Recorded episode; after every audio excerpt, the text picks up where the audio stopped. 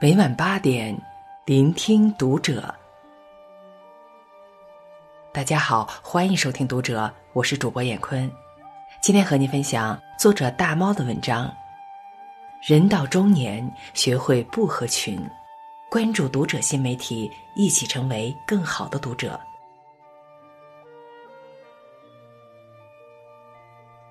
成熟的中年人都是独立的个体。作家雪小禅曾说过这样一句话：“人到了一定年纪，是往回收的，收到最后，三两知己，一杯浅茶，把生活活成自己的样。”向往的生活里，曾有一期请来很多年轻明星做嘉宾，大家坐在一起聊身边的事情，其乐融融。但一向以高情商著称的黄磊却表现很是疏离，直到老朋友来了。他才展开笑颜。夜里，大家围在一起，以真心话的名义袒露心扉，黄磊才说出了实话：“你们一堆人来，其实我没什么感觉，因为我跟你们也不熟，我没必要跟不熟的人瞎扯。”这样不合群的黄磊让观众感到有点陌生，可但凡有数十年生活经历的人。都会理解黄磊。人到中年，合不合群真的没那么重要，有独立的人格才更为重要。真正成熟的中年人，不会为了迎合别人而打乱自己的节奏。以牺牲自我为代价来达到合群目的的中年人，会显得几十年的生活经历都成了笑话。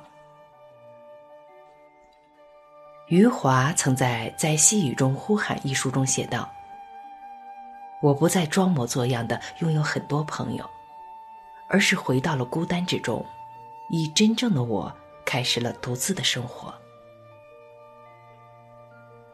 有时候，我也会因为寂寞而难以忍受空虚的折磨，但我宁愿以这样的方式来维护自己的自尊。”也不愿以耻辱为代价换取那种表面的朋友。人到中年，时间更显得宝贵。牺牲时间和精力去维持一些表面的虚假社交，实在是得不偿失。成熟的中年人，都会在漫长岁月里将自己打磨成独立而强大的个体。人到中年，需要自己的空间和自由。著名的《经济学人》杂志把亚洲中年人称为“三明治一代”。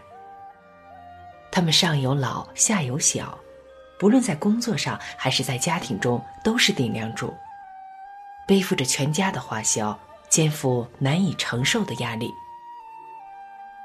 这样的中年人。似乎是最没有独立空间的一群人，可也正是这个阶段的人，才最需要自己的空间和自由。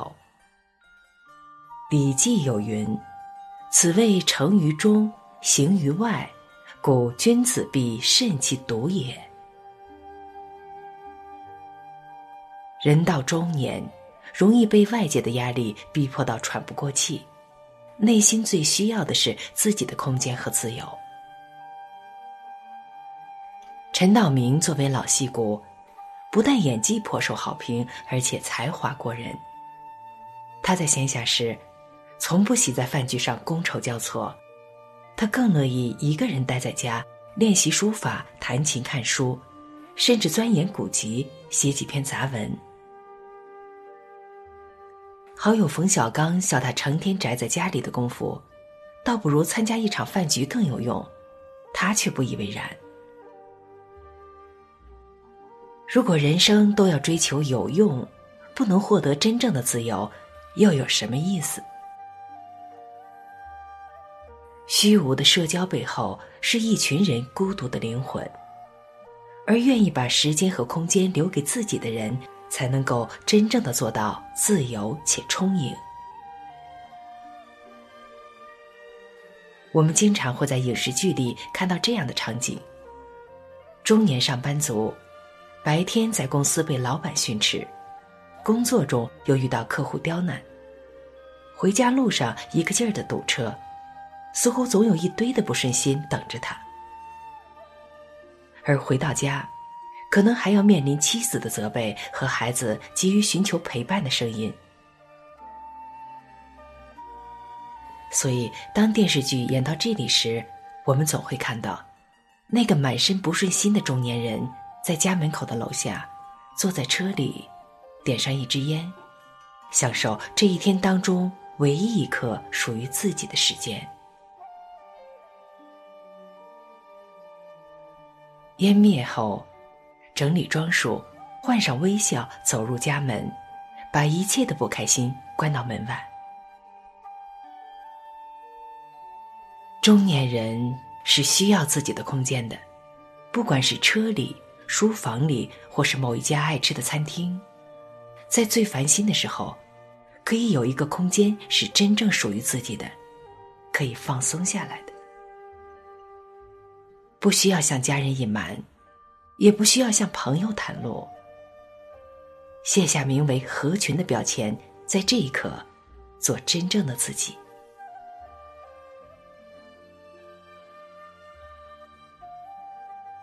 不合群的中年人，都活出了自己。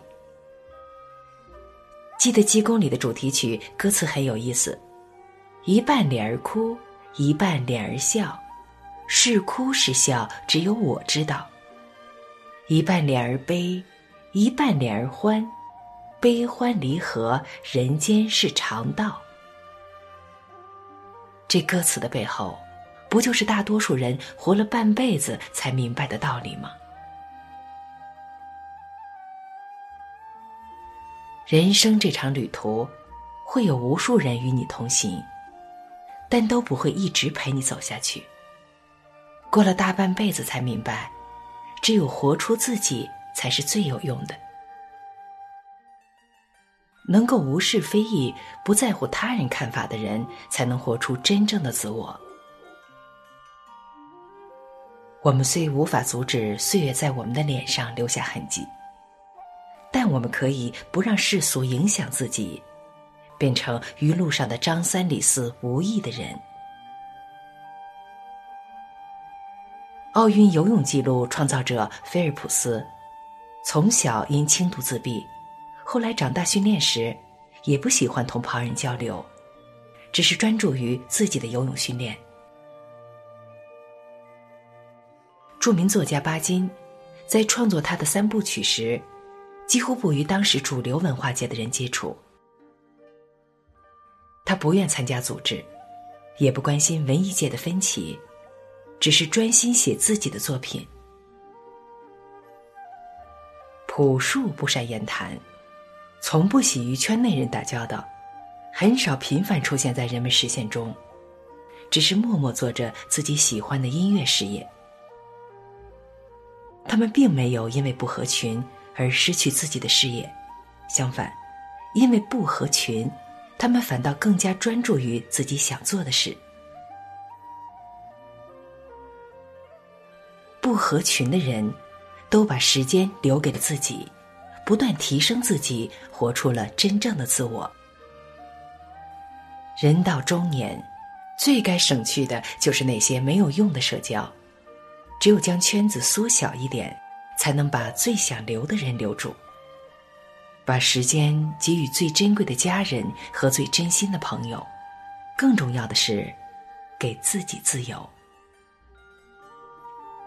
少了很多唠叨，清清静静的生活才是中年人最有福气的生活。人到中年，大半辈子过去了，时间、人情冷暖见识了个遍，内心更明白，唯有靠自己才是最现实的。不合群没有什么不好，活得高级的人，往往都是享受一个人的状态的。爱而不得的，学会放弃；融不进的圈子，不要硬挤。人到中年，要学会不合群。好了，文章分享完了。关注读者新媒体，一起成为更好的读者。我是燕坤，再见。